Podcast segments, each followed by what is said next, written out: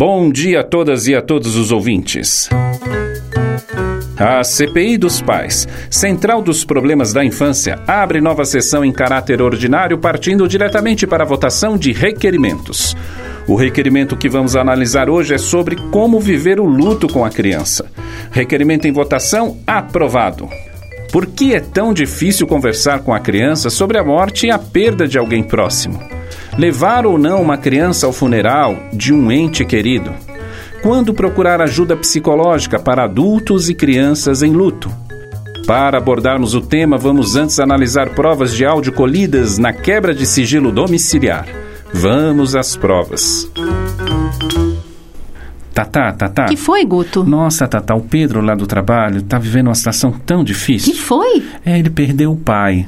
Hum. E aí ele não sabe como lidar com as crianças, se leva a criança ou não pro funeral. Poxa, que difícil, né? Que triste. E realmente com criança é ainda mais delicado. A gente nunca sabe o que fazer, né? É, eu falei para ele que é importante que as crianças se despeçam, né, do, do, do avô. É, é, é importante. Mas ele não tá nem em condições de conversar com as ele tá muito abalado emocionalmente. Ai, complicado, né? E sabe, Guto, que depois ainda vem um período difícil, né? Viver esse luto, passar pelo luto, é, ele, as crianças. Sim, eu falei que eles vão precisar observar como as crianças reagem emocionalmente. Aí... É, talvez até precisa buscar ajuda profissional, né? Apresentados os fatos, vamos às análises com a senhora relatora que verificará o valor probatório do inquérito, visto que a ocasião de ter de viver o luto pode gerar inúmeras reações emocionais na criança. Saudações, prezado público. Esta relatoria hoje analisa o desafio dos adultos com relação ao luto vivido com as crianças. Como anunciar a perda de um ente querido à criança? Como auxiliar a criança a viver o luto? Como identificar a necessidade de ajuda de um apoio profissional para a criança e ou os adultos atravessarem o processo de luto? Para tratar destas questões, a CPI dos Pais hoje convoca a psicóloga Ana Lúcia Braga.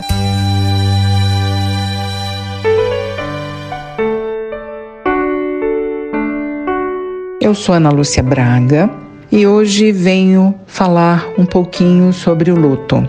O luto não tem a ver apenas com a morte. Sua dinâmica vai além podendo estar presente nas privações, nas separações conjugais ou com amigos, nas grandes mudanças. Mas vamos falar sobre a morte aqui. Como anunciar a perda de um ente querido à criança? Parto sempre do princípio de que a verdade cura. No entanto, precisamos pensar na idade da criança que perdeu seu ente querido. Se ela é muito pequena, certamente não compreenderá essa perda. Só a partir dos quatro anos e meio, mais ou menos, a criança traz o tema da morte.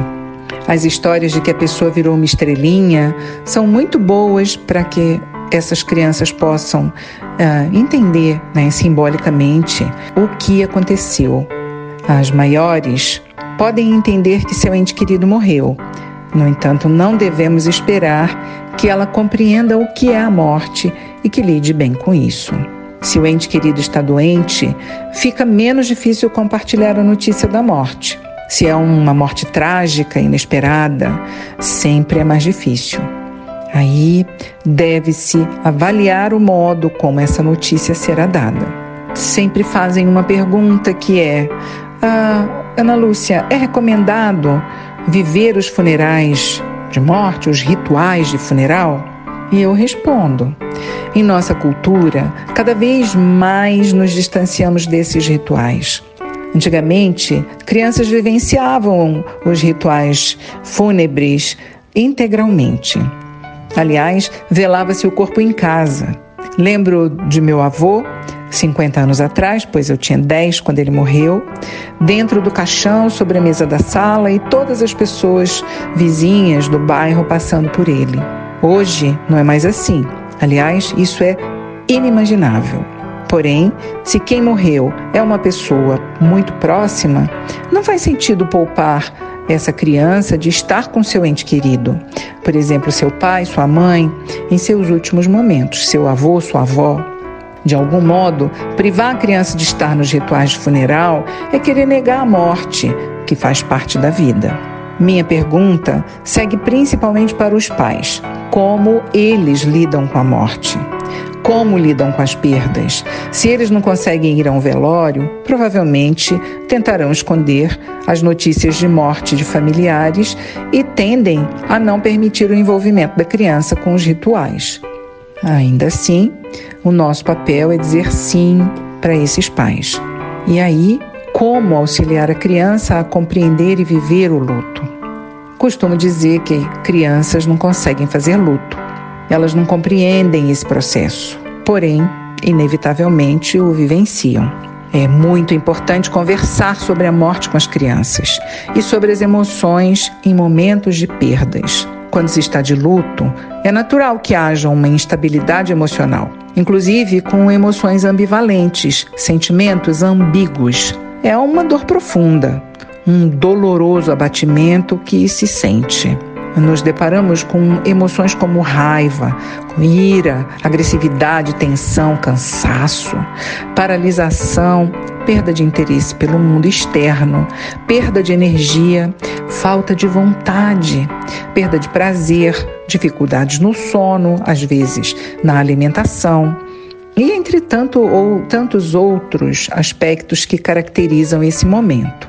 Sabemos que existem também algumas fases é, do luto. Há, por exemplo, o choque da perda, aquele momento de se sentir anestesiado, a negação, né, que implica sentimentos como a descrença. Ah, isso não está acontecendo comigo, não está acontecendo aqui. Depois, sentimentos difíceis, com o sofrimento, a desestruturação, né, a tristeza profunda, os sentimentos depressivos. Vem a solidão, o medo, a agressividade, muitas vezes a culpa. Como fase do luto, ainda existe aquele momento onde o sofrimento é somatizado, ou seja, colocamos esse sofrimento no corpo. Por exemplo, muitas dores de cabeça seguidas, dias seguidos de dores de cabeça, dores no corpo de um modo geral. E muitas vezes o indivíduo se distancia das pessoas, da vida e outras vezes nós vivenciamos secretamente essas emoções. Como identificar a necessidade de ajuda para essa criança, para essa pessoa? Bom, quando não olhamos para o luto, ele se transforma em melancolia. E, como dizia o Freud lá em 1917, é, isso uh, faz com que a gente perca o interesse pelo mundo, com que uh, tenha um abatimento psíquico e às vezes até uh, compromete a nossa capacidade de amar e a nossa autoestima. Essa é determinante para saber se a gente está de luto ou se isso já virou um estado patológico que é a melancolia. Perdi a minha autoestima e isso é muito importante de se observar. E aí, sim, devemos levar a criança a um terapeuta que possa realizar com ela um trabalho psíquico de perda, né, o que não acontece rapidamente. É, o trabalho deve ser persistente, a gente visa integrar essas partes aos poucos, trazendo novas possibilidades para se tomar novamente a vida. Tudo isso é um processo que envolve reconstrução e reorganização, e esses são os desafios externos e internos. Então, a frequência e a intensidade são os nossos referenciais para se diagnosticar esse tipo de trauma e, e essa necessidade de ajuda. Chorarmos juntos é uma possibilidade. Orarmos juntos, cada um em sua crença, com sua hora marcada, Uh, isso é muito importante. Nos curvarmos diariamente num gesto ritualístico pela dor dessa perda, gritar às vezes pela janela da casa palavras que nos conectem positivamente, colocar uma água para todos os membros da família, abençoando essa água todos os dias juntos, né? a família presente na bênção, na oração, em um texto escrito, uma cartinha para essa pessoa que foi embora, né? em uma música, em uma oferenda simbólica a quem foi embora, como flores, por exemplo. É, esses rituais, eles são muito importantes, eles são estruturantes, existem como parte da, da mente humana, né? da psique humana. Eles existem e fazem parte do nosso dia a dia. Então, como uh, elementos estruturantes, eles nos possibilitam lidar com esse momento de luto.